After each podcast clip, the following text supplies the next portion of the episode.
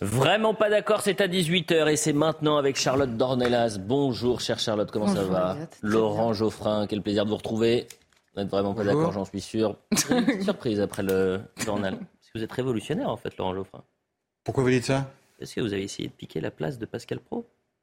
Ah, oui, c'est bah vrai. Non, c'est lui qui me l'a ouais, on, va revoir, on va revoir la séquence. le point sur l'information. La grève contre la réforme des retraites se durcit dans les raffineries. La CGT a annoncé la mise à l'arrêt de la plus grande raffinerie du pays. Il s'agit du site Total Énergie de Gonfreville-Lorcher. C'est en Seine-Maritime. Cette mise à l'arrêt prendra plusieurs jours et ne devrait pas provoquer de pénurie de carburant immédiate dans les stations-service du pays. Dans ce contexte, la popularité d'Emmanuel Macron chute à son niveau le plus bas depuis la crise des Gilets jaunes. C'est le résultat du baromètre mensuel de l'IFOP, publié par le journal du dimanche. La cote de popularité du chef de l'État s'écroule à 28% en mars. Depuis décembre, elle a subi une baisse de 8 points. Elle avait atteint son niveau le plus faible, 23% en décembre 2018. Emmanuel Macron devrait d'ailleurs s'exprimer en début de semaine. Un hommage a été rendu aujourd'hui à Paris à Federico Martin Aramburu. Le rassemblement a eu lieu en fin de matinée dans le 6e arrondissement de la capitale. Une plaque de marbre sera implantée sur le boulevard Saint-Germain. L'ancien rugbyman argentin a été tué par balle il y a exactement un an après une altercation dans un bar. Les deux principaux suspects sont deux militants assimilés à l'extrême droite. Ils ont été mis en examen pour assassinat et écroués. Formation Charlotte Dornelas, Laurent Geoffrin pour vraiment pas d'accord. Chose promise, chose due. La séquence, la, petite surprise pour Laurent Geoffrin. Il vous a épinglé, en fait, euh, Pascal. Parce que comme vous coupez la parole à chaque fois, eh ben, il vous a même imité. Donc on va revoir ce qui s'est passé. Je crois que c'était mardi matin. Regardons. Venez là. il le fait. Là, parce que maintenant j'en ai marre. Et puis, vous allez venir là. Et puis moi, je vais faire Laurent Geoffrin. Je vais faire Laurent Geoffrin. Voilà. Moi, je vais faire Pascal Pro. Alors, je vais faire Laurent Geoffrin, qui parle tout le temps. Voilà. vous dites c'est pas une très belle imitation. Même pas, non, ça, vous pas exactement ça. Parce que je peux vous dire que si on récupère les 5-6 secondes du ta ta ta ta ta, on pourrait en faire un jingle. Ça peut, ça peut devenir. Donc faites attention à ce que vous allez dire cet après-midi parce que ça peut devenir. Il y a la menace. Il y a la menace du jingle. Le ta Attention. Revenons aux choses sérieuses et on peut commencer le débat. Euh, on va revenir évidemment sur cette crise politique, sociale. Euh, cinq ans après les Gilets jaunes, Emmanuel Macron est, une nouvelle fois, une nouvelle fois, euh, face à la colère des Français. Il pourrait prendre la parole demain ou mardi, mais pour dire quoi Est-ce qu'il est encore audible? On va se poser ces questions-là. Mais je voulais vous faire réagir à une déclaration qu'il avait eue et qu'il avait tenue quelques jours après sa réélection. On est donc en avril 2022. Euh, premier déplacement à, l'étranger, euh, à l'étranger, euh, en France, pardonnement, en tant que président. Et il va dire, il va dire, en tous les cas, il va lancer un appel au calme et à la concorde. C'est ce mot qui nous perturbe. Sur le terrain, d'abord, il y a une partie un peu intime en venant sur ces terres, et puis au contact pour aussi entendre, écouter, continuer à, forger les convictions avant de, prendre les premières décisions. Il y a un apaisement à avoir euh, avec toutes et tous. C'est une sorte de cette campagne présidentielle où il y a eu parfois un peu de tension. c'est important voilà, qu'on agisse, mais qu'il y ait un retour au, calme, à la concorde. Un an plus tard, est-ce qu'Emmanuel Macron peut encore euh, être le, président du, calme et de la concorde, Charlotte Dornelas? C'est très difficile. En fait, Emmanuel Macron, il a été pris au piège de son propre discours, je pense. C'est-à-dire qu'en 2017, il s'est présenté comme candidat euh, à l'élection présidentielle. Vous savez, la, campagne présidentielle, c'est le moment où précisément il y a des, des différents, on va dire, euh, euh, programmes, donc des, clivages politiques qui s'expriment, et ensuite les Français font leur choix. Et lui, il a fait la chose à l'envers. Il a expliqué qu'il voulait être le candidat et donc le futur président euh, du dépassement des clivages politiques. Il ne croyait plus en l'existence même des clivages et il disait j'irai sur le terrain de l'efficacité, de ce qui est bon pour ce pays et donc finalement qui est contre moi et contre l'efficacité nécessaire au euh, bon déroulement de ce pays. Et puis Emmanuel Macron, président, a pris des décisions. Il s'est rendu compte que quand on prend des décisions. Et quand on les teinte euh, ou quand elles sont politiques, ou quand on les teinte, ou quand on les idéologise à ce point, comme la réforme des retraites, qui aurait pu, qui dans d'autres pays n'est qu'une réforme technique, euh, quand on euh, la charge d'un poids politique à ce point, eh bien, il y a des gens qui ne sont pas d'accord. Et il ne sait pas gérer ce désaccord parce qu'il ne l'intègre pas dans son logiciel, hmm. dans son logiciel politique lui-même, qui est d'ailleurs très dépolitisé en réalité. et donc, Emmanuel Macron redécouvre qu'en effet, il existe des clivages et il ne sait pas les gérer. C'est le moment qu'il choisit systématiquement pour faire un commentaire complètement euh, surréaliste. Enfin là, je sais pas, le dernier en date, son histoire de moi je risque pas mon siège dans cette histoire. Je ne sais pas si cette phrase est vraie, mais elle est, elle est euh, surréaliste, cette phrase. C'est-à-dire que, euh, voilà. Euh, Rapportée par nos confrères du Monde, je le dis aux téléspectateurs, et ce sont des proches d'Emmanuel Macron de l'Élysée qui auraient transmis ces informations. C'est ça, qui auraient transmis ces informations, qui ne sont pas en tout cas démenties, hein, alors, alors qu'il est. Aucun démenti. Et d'ailleurs, dans les interviews d'Emmanuel Macron qui sont relues par l'Élysée, il y a parfois des phrases complètement dingues qui passent et que le président assume. Donc pourquoi pas? Donc en effet, il, il, il, existe des clivages politiques. Il n'a pas la volonté de rassembler. Il l'a montré. Hein, je vous dis, euh, euh, dans les interviews, quand euh, à la sortie du Covid, d'une période quand même assez lourde pour le pays, il nous explique qu'il va emmerder les non-vaccinés. C'est quand même une manière assez originale de vouloir retrouver la concorde dans le pays. Donc il a, il, on sent, il n'arrive pas à gérer cette question-là. Et en effet, le rassemblement vraiment des Français n'est pas tellement son ambition. D'ailleurs, il nous l'a dit euh, sur cette réforme. Le, hmm. comment dire, l'ambition, c'est le financement, attirer des financements euh, en France. Et bon, les Français sont un peu anecdotiques dans cette histoire. Il ne veut pas de clivage, mais il ne sort pas de n'importe où. Euh... Il veut pas les penser. Il veut pas non, mais il veut pas les penser, les imaginer, mais il sort pas de n'importe où. Euh, Emmanuel Macron, si je ne m'abuse, quand on regarde son CV politique est un ancien du Parti socialiste, oui, aucun acteur économique avec euh, euh, François Hollande. Euh, c'est ça le Parti socialiste. ça c'est l'écoute des Français. C'est de... ça la concorde selon la gauche de Laurent Geoffrin ou d'Emmanuel Macron. Mais c'est pas la gauche, Macron. Il a changé. Pardonnez-moi, le Parti socialiste. Il a changé de crèmerie. Il a changé de crèmerie. Il, s'est mis au centre au départ. Il a, il a même vécu sur cette illusion selon laquelle on pouvait dépasser je rejoins un peu ce que dit Charlotte d'ailleurs, hum. le clivage droite-gauche. Non, ça n'existe plus et en même temps, on prend un bout, un bout de l'un, un bout de l'autre. C'est une illusion. Euh, il y a des sujets sur lesquels la droite et la gauche se divisent. Et, donc le clivage classique ne, correspond pas. Mais euh, il y a beaucoup de sujets, notamment les sujets économiques et sociaux, sur lesquels le clivage droite-gauche demeure. Et, là, on le voit bien, en tout cas dans le monde du travail, dans le monde syndical le, ceux qui soutiennent la réforme, euh, euh, bah, c'est les Macroniens, une partie des LR, puis c'est tout. Hmm.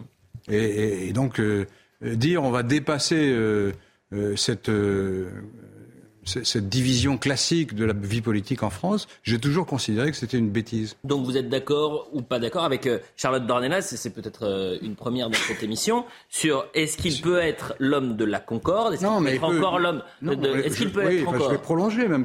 Il, a été élu... vous me direz, il y a d'autres présidents qui étaient dans ce cas-là. Donc on peut discuter. Mais quand même là, c'est une caricature. Il a été élu par rejet des, deux extrêmes. Personne ne voulait il y a des gens qui ne voulaient pas voter Mélenchon, quoi qu'étant de gauche, et il y a des gens qui ne voulaient pas voter Marine Le Pen, quoi qu'étant de droite. Donc, ils ont trouvé Macron comme, euh, euh, comme pour se raccrocher. Mais ça, ne crée pas euh, ni une adhésion, ni une cohérence. il, est soutenu par 20% des Français, en gros, 25%. Et, les autres sont, sont très hostiles. Donc c'est très difficile. Alors évidemment, quand on, est, quand on part comme ça Déjà, ça s'est vu aux législatives. Et ensuite, quand on part comme ça et qu'on prend une, décision difficile à faire admettre à l'opinion, euh, ça ne marche pas.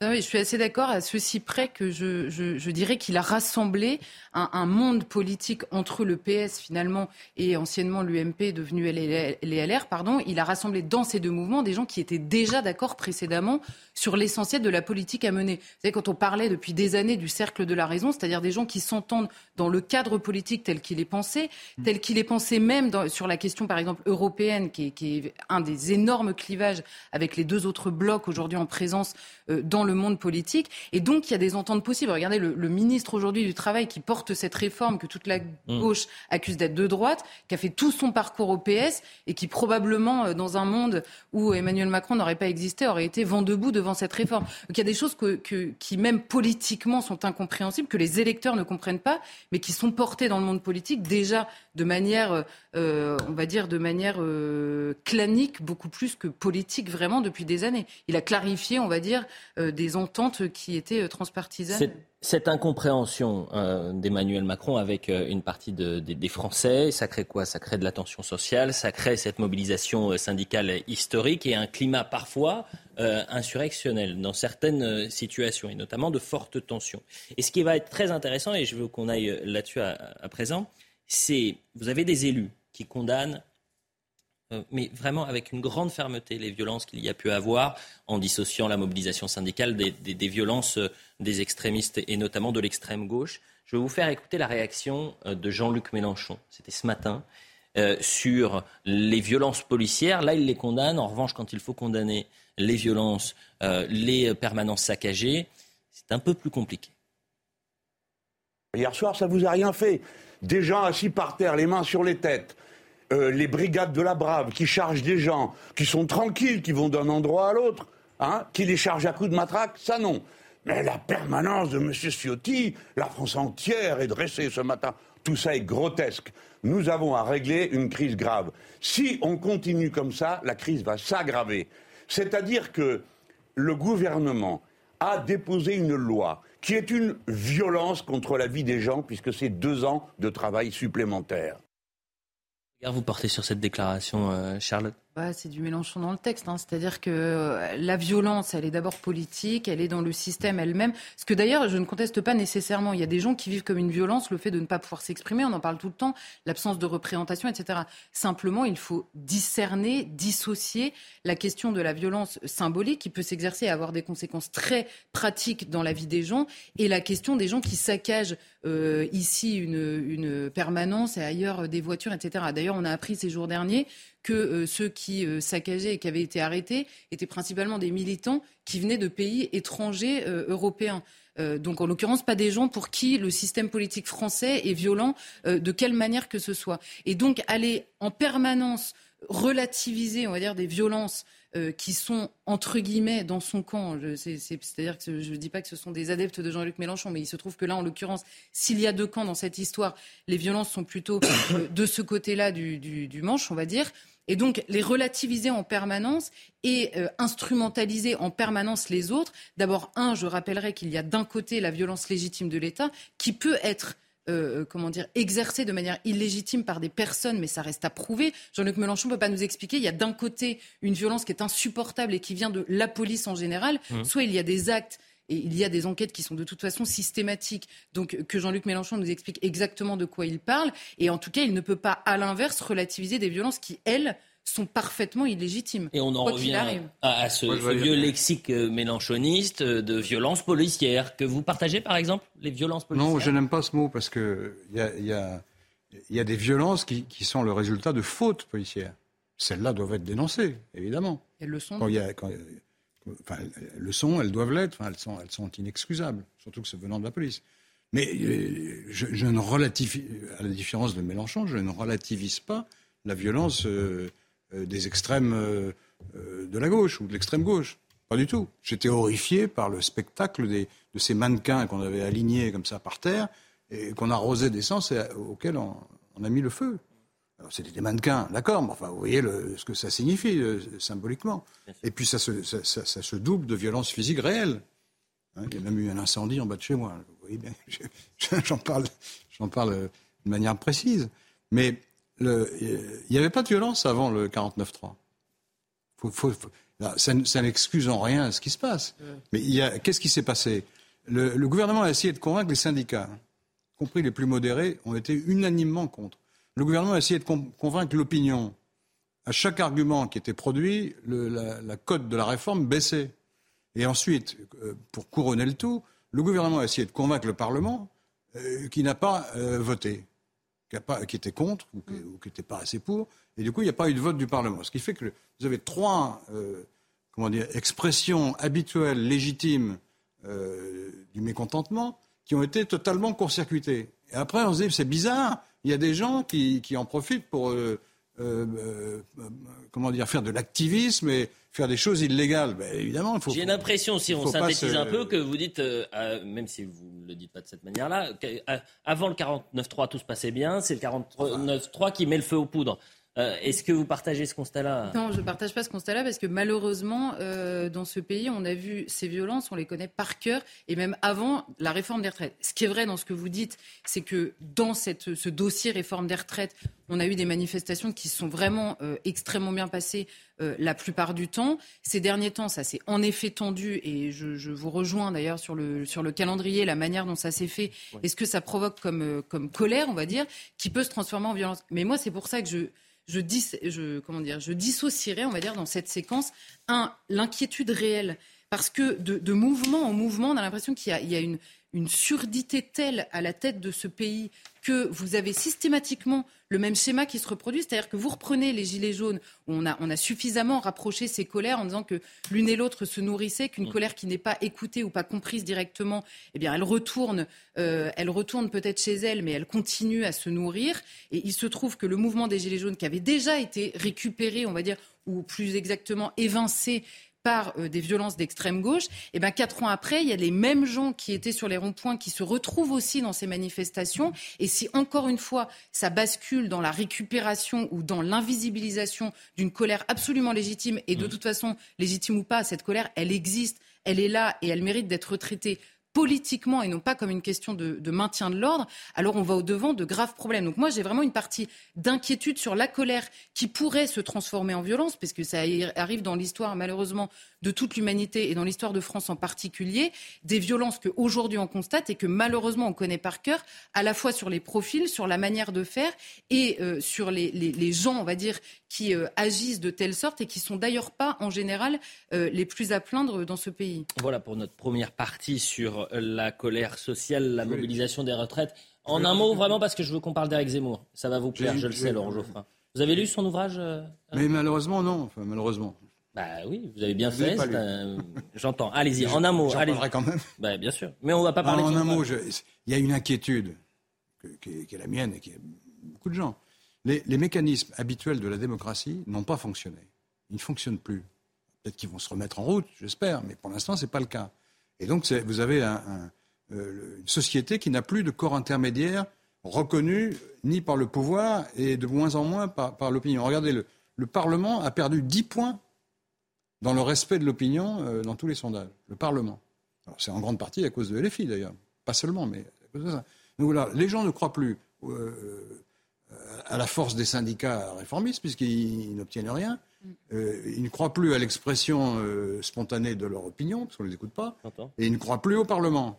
Il ne croit plus aux, partis politiques euh, classiques. Bah oui, mais c'est normal qu'il ne croit plus quand vous, êtes le Parti socialiste et que vous vous associez à la France insoumise, peut-être que alors que les idéologies moi, sont complètement différentes. Moi, je suis pas du Parti socialiste. J'entends, mais je dis la gauche sociale, la social-démocratie. Je ne suis pas d'accord avec une union de la gauche qui serait dominée par, par le LFI. Donc, vous voyez. Et si c'est une union de la gauche dominée par le Parti socialiste, mais avec la France insoumise, là, vous êtes d'accord? Ah, si c'est sur les conditions posées par le Parti Socialiste, oui.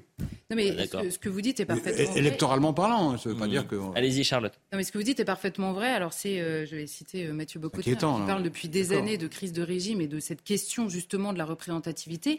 Mais vous, vous oubliez, on va dire, dans ce discours, le fait qu'on renvoie aux termes extrêmes pour ne pas les traiter une partie significative du peuple français, que ce soit euh, d'un côté ou de l'autre de l'échiquier politique, à qui on n'accorde aucun crédit dans la volonté d'alternative politique et d'alternative au système politique tel qu'il est aujourd'hui et qui n'existe même pas dans ce fameux cercle de la raison qui est aujourd'hui au pouvoir. On les renvoie aux poubelles de l'histoire.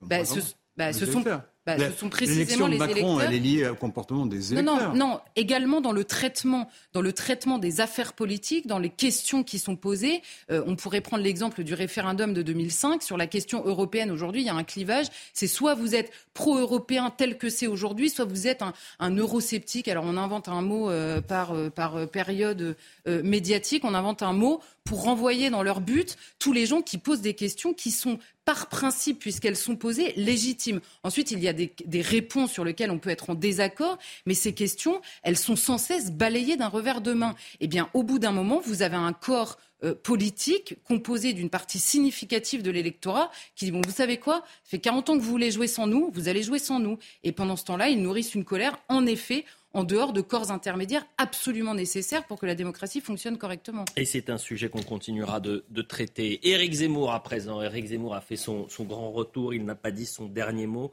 Voilà le nom de son dernier ouvrage. Alors c'est très intéressant. Hier, il était dans, le service public, au service public, sur France 2. Dans quelle époque Ça a été un carton d'audience. 1 300 000 téléspectateurs avec un pic à 1 million 6. C'est la meilleure audience pour cette émission. Et grosse audience également chez nous. Il était invité mercredi soir euh, chez euh, Christine Kelly. Et c'est intéressant, on va commencer avec cette première thématique. Il dresse un, portrait très noir de l'univers médiatique dans lequel il a lancé sa campagne en disant mon adversaire le plus violent, le plus coriace, ça a été les médias. J'ai non seulement été piégé, mais, mais, combattu et, battu par les médias.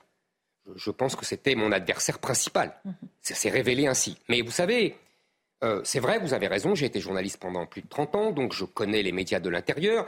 Euh, mais j'ai découvert à quel point ils étaient puissants à, sidérer la population par un effet de, sidération. Est-ce que vous êtes d'accord avec ça, Charlotte Dornelas Eric Zemmour a été la, cible, et ça n'était jamais arrivé à ce point-là dans les, de les médias des médias euh, euh, C'est assez paradoxal en fait parce que je sais très bien la réponse qui est faite en permanence, c'est-à-dire que c'est aussi les médias qui l'ont créé. Bon bah les deux sont vrais en réalité, c'est-à-dire que d'abord Éric Zemmour, journaliste, a fait ses armes en effet dans le monde médiatique puisqu'il était journaliste pendant des années. Il s'est fait connaître comme ça, il a forgé, on va dire, le futur, euh, la future personne politique qu'il est devenu en étant dans le monde médiatique. Euh, seul contre tous, c'est quand même euh, une évidence qu'il faut reconnaître. Euh, c'est-à-dire que pendant des années, il a dit des choses, et d'ailleurs, il était en permanence pris comme exemple. Éric Zemmour, il incarnait à lui seul toute une frange, on va dire. Ce qui a surpris le monde médiatique, c'est quand il a sorti son suicide français, qui s'est vendu à 500 000 exemplaires. Tout le monde s'est dit, mais qu'est-ce que c'est que cette histoire, en fait? Qui sont ces gens, qui sont d'accord ou pas d'ailleurs, mais bon, en tout cas, qui suivent Éric Zemmour au point d'acheter son livre.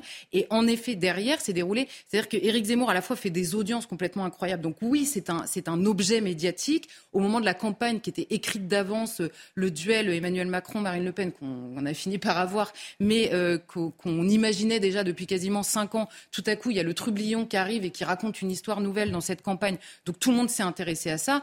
En revanche, derrière, oui, évidemment, il, y a, euh, il a été le paratonnerre de, tous les autres candidats pendant le reste de la campagne présidentielle et on s'est acharné sur lui. Je veux dire, je vais prendre un seul exemple. La une de Paris Match euh, euh, sur sa baignade dans la mer, n'importe quel autre candidat, mais tout le monde aurait hurlé au scandale. Et les histoires, je ne vous parle même pas de l'histoire du psychodrame autour de grossesse, pas grossesse, mmh. de Sarah Knafo. Je veux dire, c'est un truc, tout le monde aurait hurlé au scandale pour n'importe qui d'autre.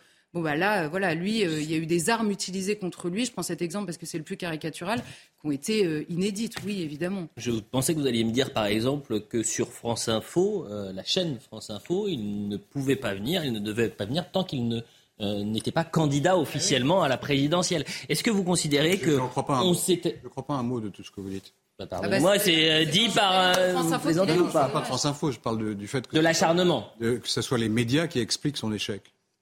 C'est ce que disent en général les, gens qui sont battus, souvent, ils disent ça. C'est pas ce qu'on a dit. Hein. Ah bon, c'est pas la question que j'ai posée. Hein. La question, c'est est-ce qu'il a subi un, traitement de faveur différent ou de défaveur différent que les autres candidats aucune, Je ne connais pas cet épisode-là, mais ça n'a aucune importance. Tout le monde connaissait sa, candidature, ses thèses, il s'est exprimé largement. Il n'a pas été censuré, au contraire. Il, a été un, objet médiatique extrêmement omniprésent, euh, en tout cas dans tout le début de la campagne. Qu'est-ce qu'il a, a euh, mis en échec? C'est la guerre d'Ukraine. C'est par les médias. Par les médias qu'on fait la guerre d'Ukraine. C'est parce que quand il a eu la guerre d'Ukraine, un, il a dit je ne veux pas des réfugiés ukrainiens. Là, les gens se sont dit quand même, il va loin. Autant les gens se méfient de, des étrangers, etc., enfin, une partie des gens. Et là, les gens disent non, pas possible. Il est, il est trop extrême, quoi les Ukrainiens sont bombardés par les Russes et il y en a qui fuient en masse. Et il dit non, il faut qu'ils restent en Pologne, on n'en veut pas chez nous. On aurait été le seul pays finalement à refuser de les accueillir. Moi, les gens se disent c'est incroyable. Bon, premier point. D'ailleurs, Marine Le Pen a dit une chose différente.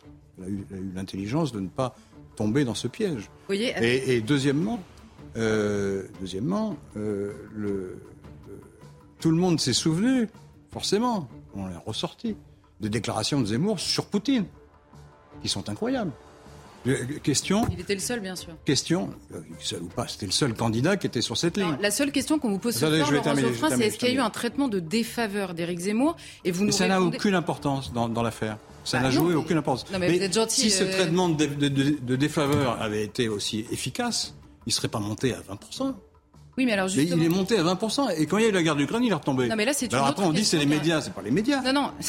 C'est, la question n'est pas de savoir est-ce que les médias sont responsables ou non de son score final. La question, c'est est-ce qu'il y a un traitement de défaveur? Non, je ne crois pas. Bah, est il y a des médias qui étaient pour lui. Vous entendez la musique, vous entendez la musique, la publicité. Charlotte, allez-y. Je donne une citation d'Alain Duhamel à la sortie de, l'interview par Gilles Boulot sur TF1. Interview un peu surréaliste où c'était en effet, il était procureur Gilles Boulot. Alain Duhamel, qui est assez peu suspect d'extrême droite, vous me concéderez ça. Ouvrez les guillemets. Jamais, euh, je, jamais je n'ai vu traiter ainsi aucun autre candidat à l'élection présidentielle. C'est un homme qui, quand même, depuis 50 ans, fait tous les interviews de candidats à l'élection présidentielle. Voilà. On l'a vu partout. Et ça, c'est une autre chose, en fait. 18h25, 18h25 sur CNews. La deuxième partie de Vraiment pas d'accord, c'est dans un instant. On continue de parler d'Éric Zemmour. On reviendra sur son retour ou non dans la vie politique. Est-ce qu'il a encore un avenir? Est-ce que ses idées peuvent euh, imprimer? Est-ce qu'il y a encore un, sens euh, quant à l'idée de parler de euh, la France, de son identité? Je suis sûr que vous avez plein de choses à dire là-dessus, et notamment de Saccage Paris. Ce sera après. 18h30 sur CNews, la deuxième partie de Vraiment pas d'accord avec Laurent Geoffrin et Charlotte Dornelas. On continue de parler d'Éric Zemmour qui était euh, hier chez nos confrères de France Télévisions, qui a sorti son nouvel, euh, ouvrage Je n'ai pas dit mon dernier mot. Le point sur l'information avec euh, Mathieu Devez. Et on continue de parler d'Éric Zemmour. Le comeback est-il possible? La permanence d'Éric Ciotti a été vandalisée cette nuit à Nice. Dans un tweet, le président des Républicains dénonce, je cite, l'action de Nervi qui veulent par la violence faire pression sur mon vote lundi, jour où l'Assemblée nationale doit se prononcer sur les motions de censure déposées contre le gouvernement. Et vous le voyez, une vitrine a été brisée et un tag a été retrouvé, la motion ou le pavé. Éric Ciotti a indiqué que son parti ne voterait aucune des motions de censure. Demain commenceront les épreuves de spécialité du bac. Les 500 000 candidats vont-ils pouvoir passer l'examen dans les meilleures conditions? Plusieurs syndicats enseignants appellent à la grève contre la réforme des retraites. Et dans le même temps, le mouvement dans les transports pourrait perturber les élèves pour arriver à temps sur les lieux d'examen. Eux aussi sont en grève contre la réforme des retraites, les contrôleurs aériens. Et dans ce contexte, l'aviation civile demande l'annulation de 30% des vols à Paris-Orly et 20% à Marseille demain. La direction prévient qu'en dépit de ces mesures préventives, des retards sont néanmoins à prévoir. Voilà pour le point sur l'information. Euh, on reste sur euh, Zemmour. Autre thématique à propos d'Éric Zemmour, sur son idée politique et sur son projet politique, et notamment pendant la campagne présidentielle. C'était la France, les Français au cœur de son projet. Au-delà de l'aspect euh, social, c'était vraiment l'identité française qui est en danger selon Éric Zemmour, parce qu'il y a une transformation de la société, parce qu'il y a une transition, une transformation démographique. Est-ce que vous pensez que ça, a un sens de mettre l'identité française euh, au cœur de ce projet-là? Ça dépend de ce qu'on appelle l'identité française. Et je voudrais revenir sur, sur l'affaire Poutine, parce que pourquoi il s'est trompé? Il s'est trompé massivement. Il a dit Poutine n'attaquera jamais, etc. il n'est pas le seul, hein, ils l'ont tous dit. Mais il n'est pas le seul, il s'est trompé. Oui. On va dire le contraire. Mais beaucoup de gens se sont trompés, parce que vous me présenterez des gens qui avaient expliqué que Poutine attaquerait, et puis. Bon, peut-être qu'il y en a d'autres. Il s'est trompé. Oui, et, les autres n'étaient pas forcément des candidats à la présidentielle. Il, voulait diriger la France. Il n'est pas un commentateur. Il voulait diriger la France. Il s'est trompé. Il s'est trompé pourquoi Parce qu'il pense que l'identité explique la plupart des rapports de force mondiaux. C'est le conflit des civilisations. en gros, c'est sa thèse. Or, la guerre d'Ukraine dit exactement le contraire. C'est que vous avez, entre l'Ukraine et la Russie, le contraire d'une guerre de civilisation, parce que c'est la même civilisation. ils ont la même religion, ils ont une histoire commune, et pourtant ils sont en guerre. Pourquoi ils sont en guerre? Parce que le clivage, c'est le système politique. Vous avez une dictature d'un côté, une semi-dictature, et vous avez une démocratie euh, euh, pro-européenne de l'autre. C'est ça le fond de l'affaire. c'est pas ça le fond de l'affaire. Si, c'est ça le fond de l'affaire. C'est absolument pas le fond de l'affaire. Quand Poutine dit euh, l'Ukraine, c'est à moi, et ils, n'ont pas le droit de, se déterminer tout seuls, hum. il dit c'est à moi de diriger l'Ukraine. Par, fantoche interposé. Ça n'a rien à voir avec l'identité. C'est la question de l'existence même de la nation ukrainienne. Les, les Ukrainiens, c'est des Russes. Non mais il, oui, non mais en effet, c'est ce que dit Donc, euh, pas Vladimir l'identité, Poutine. c'est la même identité. Donc la, non mais la question c'est pas la question de la civilisation. En effet, qui est commune, c'est la question de l'existence même de la nation et l'existence de l'inviolabilité des frontières. Là, vous allez sur un terrain qui est glissant pour vous, excusez-moi, parce que c'est une question de nationalisme pur du côté ukrainien. C'est-à-dire, oui, nous voulons Et non, parce défendre une sont- nation dans Évidemment, des ils défendent frontières. parce qu'ils sont. Si, Dans j'étais- des frontières. si la France était, était envahie, je la défendrais aussi. C'est pareil. C'est pas, pour ça que je suis nationaliste. C'est pas ça, ça n'a rien Non, à voir. la, la question, la Les- question, les la gens sont défense. patriotes. Tout le monde est patriote, presque La- tout le monde. la question, c'est la pas du défense tout, des pas du tout la question. Et, et je vais terminer mon. mon- Et la, et question qui se pose aussi pour les Ukrainiens, Regardez, c'est de dire si nous sommes dirigés ou peuplés uniquement par des Russes venus de Russie, nous ne sommes plus l'Ukraine. C'est Il y a pas du ça tout, aussi c'est pas du derrière. tout le Vous projet de retiendrez Poutine. pour tout à l'heure. Il- n'a pas, il a pas pour projet de remplacer les Ukrainiens par des Russes. C'est ridicule. Non, de les russifier, quoi. De dire qu'ils sont De- une de partie de, la Russie qu'ils ne sont non pas ukrainiens. Le peuple ukrainien. Mhm. Et, et- et- et à travers un régime dictatorial. Oui, mais c'est pas une les question- Ukrainiens ne veulent Bon, pas de ce revenons, excusez-moi, mais on se perd un peu, mais Non, pardonnez-moi. Non, mais c'est important. Euh, oui, mais oui. important parce que mais, la autre question- exemple. la Non, parce que, question, attendez, Laurent- autre exemple, Mais je peux parler exemple. ou pas de temps en temps La question Ben, n'est pas de vous savoir. n'arrêtez pas de parler. La- Ah non, euh, c'est vous qui avez pris la parole, euh, Laurent Geoffrin. Je vais remettre Excusez-moi jingle. pris la parole. Vais- vous Eh non, vous avez vous ai commencé, vous avez commencé, Laurent Geoffrin. Mais pardonnez-moi, l'invasion russe, c'est justement la renaissance du peuple ukrainien qui, suit. La, la question, non, mais vous dites simplement, le, le, le- le- on va dire le, la résistance des Ukrainiens se fait parce qu'ils contestent le régime politique Bien russe. sûr, une ils ne veulent pas de- régime Non, de Poutine, bien sûr. Ils ne veulent pas. Ils ont viré le, ils ont viré le pro-Poutine. Ça n'est pas en ils ont mis Zelensky à la place. Ça n'est C'est pas. c'est une question politique. Ça ça. n'est pas en raison d'une différence de régime politique, Mais c'est si. en raison de l'existence même de l'Ukraine. Vous voyez la différence? Ils veulent défendre l'existence même de leur Vous vous trompez nation. complètement. Ah, je me trompe complètement. Bien sûr, si- y avait, euh, si, si Poutine était un démocrate, et d'abord il n'aurait pas envahi l'Ukraine, et deuxièmement ils auraient pu avoir des, des- des liens très proches. C'est ces deux pays qui sont faits Oui, pour s'entendre. très- mais qui Ils sont seulement pour le régime de Poutine, qui est un régime S'il vous plaît, revenons sur. euh, qu'il a, enga- qu'il Mais oui, mais on C'est se. pareil, c'est pareil. Regardez la Chine et Taïwan, c'est la même chose. Ce- ce- ce- C'est des Chinois de, de- de deux côtés. Oui, c'est mais- exactement le même, euh, la même culture. Mais précisément, Seulement les Taïwanais, ils veulent pas être dirigés par le Parti communiste chinois. précisément, Voilà. non, non, Donc c'est une affaire politique et Ukrainiens- non pas culturelle. Les Ukrainiens disent pas, on veut pas être dirigé par le gouvernement russe. Ils veulent pas disent, d'un fantoche pro-russe. Ils disent, nous sommes ukrainiens. C'est deux choses différentes Non, quand même. C'est clair, ça a le mérite d'être clair. Avançons Bon. sur l'identité. Euh, Oui, mais au cœur du projet. je ne parle que de des- ça. Bon, bah alors, euh, Charlotte Dornelas, c'est ce que vous considérez, puisque, euh, par exemple, euh, il y a un projet beaucoup plus. C'était encore une belle pirouette. Hein. S'il y a un projet beaucoup plus social, par exemple, en tous les cas, elle a axé ce, euh, Marine Le Pen sur euh, les Français, l'économie, les difficultés financières. Éric Zemmour, son projet, c'est de défendre l'identité française. Est-ce que ça a encore un sens ou est-ce que c'est obsolète? Bah, en fait, il y, a, il y a deux questions dans la vôtre. C'est-à-dire, est-ce que c'est un bon, euh, c'est un bon levier, on va dire, électoral? Euh, Alors là, la question, c'est de savoir. Vous savez, Éric Zemmour, il avait théorisé au début de sa campagne, il avait expliqué, il avait dit, selon Mitterrand, le candidat qui réussit, qui est élu, est celui qui a la bonne réponse à la question que se posent les Français au moment de euh, l'élection présidentielle. Euh, alors la question que lui a posée, qui est celle du grand remplacement, pour faire simple, la question de l'immigration, du changement en effet de, nature, de culture euh, française, la question du remplacement de, population et de culture, euh, cette question-là a atteint jusqu'à 20%. Donc c'était une question qui n'était pas idiote et qui était en effet préoccupante pour un bon nombre de Français. Et en effet, la question qui finalement s'est imposée est la question de la guerre en Ukraine, sur laquelle en effet il n'était pas du tout le candidat attendu et désiré à ce moment-là. Mais oui, c'est évidemment une question qui est extrêmement importante, qui est au cœur de la vie politique française, sur lesquels se sont prononcés, et parfois euh, dans des termes extrêmement inquiétants, différents responsables politiques venus d'univers extrêmement différents. Et donc c'est une question qui, quoi qu'il en soit, et quoi qu'on pense de la réponse qu'apporte Éric Zemmour, est évidemment extrêmement importante. Alors Laurent Geoffrin me disait la semaine dernière que j'étais obsessionnelle de cette question, mais apparemment il y a quelques Français qui le sont aussi, parce que le poids de cette question est inédit euh, dans l'histoire de France, évidemment. Alors qu'est-ce qu'on entend par l'identité française? Je pense qu'on a deux conceptions tout à fait différentes. Moi, je pense que l'identité française, elle vient de deux choses. Un, d'une longue histoire du, christianisme, euh, de la monarchie. Ça a duré pendant euh, mille, et quelques années, ou deux mille ans.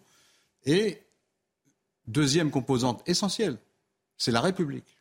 C'est-à-dire les valeurs universelles euh, proposées par la France en 1789, qui ont, donné, qui ont abouti à ce qu'on ait un drapeau bleu, blanc, rouge, qui est le drapeau de la Révolution française, euh, à ce qu'on ait euh, le mot de République et à ce qu'on ait la devise inventée par Robespierre, euh, écrite sur tous les, frontons de tous nos, nos bâtiments publics.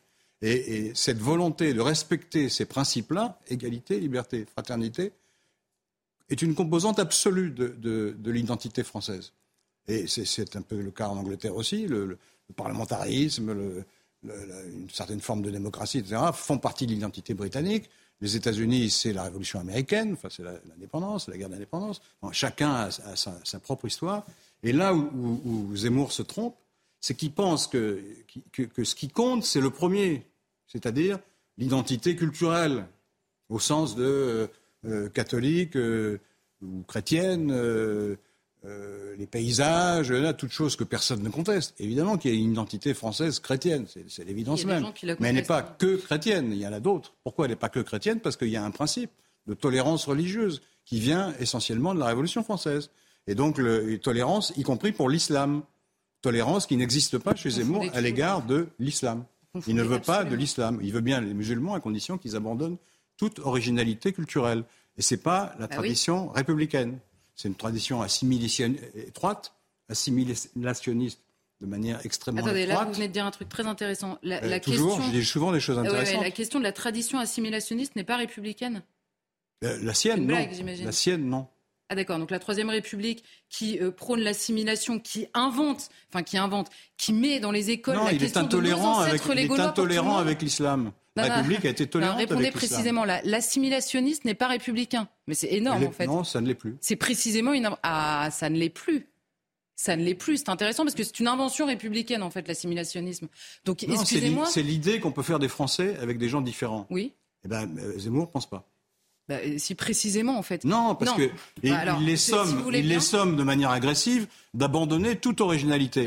Si on avait fait ça, euh, euh, on l'a fait d'ailleurs à un moment avec les Juifs, on aurait, ah les Juifs seraient partis que les Juifs n'ont pas l'intention d'abandonner leur religion. Non, mais là, il faut choisir dans votre phrase, parce que vous vous êtes rendu compte au milieu de votre phrase que vous étiez en train de dire une bêtise. Si, vous avez, si on l'avait fait, et vous vous êtes rendu compte qu'on l'avait fait précisément, que Napoléon, très précisément, l'avait fait avec les Juifs, leur demandant précisément d'abandonner un certain nombre de dispositions culturelles pour s'intégrer parfaitement, s'assimiler, sans renoncer du tout, sans renoncer et qui n'ont pas abandonné, non, parce que la conception. Il y a certaines choses qu'ils ont abandonnées. Non, vous, vous, trompez, vous, trompez, vous trompez, vous croyez me, piéger, mais vous vous trompez. Non, non, mais vous vous êtes vous-même arrêté au milieu de votre phrase, faites pas semblant. Non, pas du tout. Je, je, je vous répète que ce que je dis au début. La conception de Zemmour de l'assimilation aujourd'hui est anti-républicaine. On, on ne peut pas demander à des gens d'abandonner toute originalité culturelle dès lors qu'ils deviennent français. en fait, la Alors qu'ils sont d'origine étrangère, on ne peut pas le faire. Le sujet? Ou on ne peut plus le faire, si vous voulez. Et pourquoi ne peut-on plus le faire? C'est intéressant. Parce que c'est pas démocratique. Non, non, n'importe quoi. N'importe quoi. Donc, donc écoutez, arrêtez de dire qu'à à chaque fois que je donne un, argument, ça commence à me ah bah fatiguer. je ne dis pas n'importe quoi. Les arguments que je vous donne sont les arguments rationnels. vous pouvez ne pas être d'accord, mais vous, vous n'avez pas le droit, en tout cas c'est très désagréable, de dire que c'est n'importe quoi et de regarder le plafond en disant bah qu'est-ce qu'il raconte, etc. C'est une attitude méprisante que je ne tolère pas. Oui, parce que si ça continue, je ne viendrai plus. Ah bah, très bien, formidable. Ah euh, dans ce cas-là, je m'en vais tout de suite. Non, arrêtez, restez. Euh, je ne suis pas grotesque, je vous réponds. Oui, calmez-vous en fait. Euh, mais non, je me calme bah, pas. Pourquoi je me calmerais Parce que parce que vous avez une attitude méprisante, je ne me calme pas. Je n'ai pas une attitude méprisante. Je, je si, signifie. Si, si. Bah, laissez-lui répondre. Ça va pas la tête en fait. Laissez-lui répondre. Oui, vous continuez. Bah oui, qu'est-ce qui vous arrive je, n'admets pas qu'on ait une attitude méprisante envers moi, comme n'importe qui d'ailleurs. Il n'est pas méprisant de dire que, pardon, dans la même phrase, vous dites n'importe quoi. Je répète pourquoi, si vous voulez bien me laisser parler. Je ne dis pas n'importe quoi, je ne vous laisserai pas dire ça. Vous m'expliquez que l'assimilationnisme a en effet existé dans la République, qu'il n'est plus possible d'assimiler des personnes, c'est-à-dire de leur demander de renoncer à leurs origines, à, enfin à la partie culturelle. Bah oui, c'est possible. Est-ce que je peux finir ma phrase? Oui, mais pourquoi vous dites que c'est n'importe quoi? C'est plus possible. Je, vais finir ma phrase, vous allez comprendre. Allez-y. Qu'il n'est plus possible de leur demander de renoncer à la part culturelle de leurs origines pour devenir culturellement comme exactement tous les Français en s'assimilant eux à la France et non pas l'inverse. Et vous me dites ça n'est plus possible parce que ça ne serait pas démocratique. Mais donc quand on le faisait, on n'était pas en démocratie. Mais c'était une autre époque. les époques changent, ça change, la vie change. Non mais d'accord, Laurent Geoffrin, mais excusez-moi, soit on peut plus le faire parce que c'est pas démocratique ou parce que la vie change. Mais il faut choisir entre les deux. Hein. On ne peut plus le faire parce que c'est aujourd'hui excessif. On, ne, va pas demander. De toute façon, ça s'est pas fait comme ça. il y a beaucoup d'immigrés qui ont voulu se, abandonner euh, volontairement. Donc c'est leur, leur liberté, ça. Parce qu'ils s'assimilaient on, les a pas, on les a pas constamment stigmatisés en disant vous êtes différents, c'est horrible. Euh, c'est exactement ce qui s'est passé. D'ailleurs, vous le rappelez tout le temps, votre famille politique, vous dites ça s'est pas mieux non, passé. C'est pas l'État français qui a dit ça. Non, la seule question qui était l'extrême droite qui disait ça. Effectivement, la, seule question qui était un peu n'importe quoi. Bah, bah, voilà, n'importe quoi. Mais vous avez vraiment la manie de dire n'importe quoi. Mais non, mais arrêtez avec ça. En fait, c'est Mais non, j'arrêterai pas. Évidemment, je ne dis pas n'importe quoi. Je vous le répète. Les gens qui arrivaient de l'étranger, c'était compliqué. D'accord. Ensuite, il y avait des choses qui étaient imposées, qui étaient imposées par les mœurs globales. La seule raison pour laquelle ça n'est pas possible, c'est pas parce que c'est pas démocratique, c'est la question du nombre. C'est évidemment la question du nombre parce que la seule manière de s'assimiler dans un pays, on assimile les enfants. Excusez-moi. Je conteste le mot d'assimilation. On assimile les enfants. L'assimilation est une imitation. C'est simplement ça. Donc, en France, des petits Français d'origine française depuis mille ans sont assimilés à la France et à la culture française par leurs propres parents, qui eux-mêmes ont été assimilés. Et c'est comme ça qu'on fait une continuité historique. Et donc, c'est ce qui va se produire pour les pour les musulmans, à mon avis. Et donc, quand on propose l'assimilation comme modèle à des étrangers qui, en effet, ont un arbre généalogique qui est inscrit dans une autre tradition culturelle ailleurs et qu'on leur dit on va vous assimiler à la culture française, c'est-à-dire vous faire baigner dans la culture française exactement comme nos propres enfants. C'est au contraire l'accueil le plus fort que vous puissiez proposer à l'étranger. Simplement, quand vous, importez des populations qui reconstituent sur le sol français des sociétés d'origine avec une assimilation étrangère, notamment culturellement, vous faites ce que votre ami François Hollande appelait une partition dans le pays, parce que les gens ne vivent pas de la même manière. Je ne vois pas ce qu'il y a de violent ou de brutal à vouloir assimiler. Est-ce que je peux parler ou pas Oui, mais attendez. Euh, restons calmes et courtois. Non, je ne reste pas calme. Si, en revanche, non, attendez. Méprisant avec moi. Mais personne n'est méprisant. Vous, euh, vous voilà, euh, ça se passe comme ça, il n'y a aucun problème.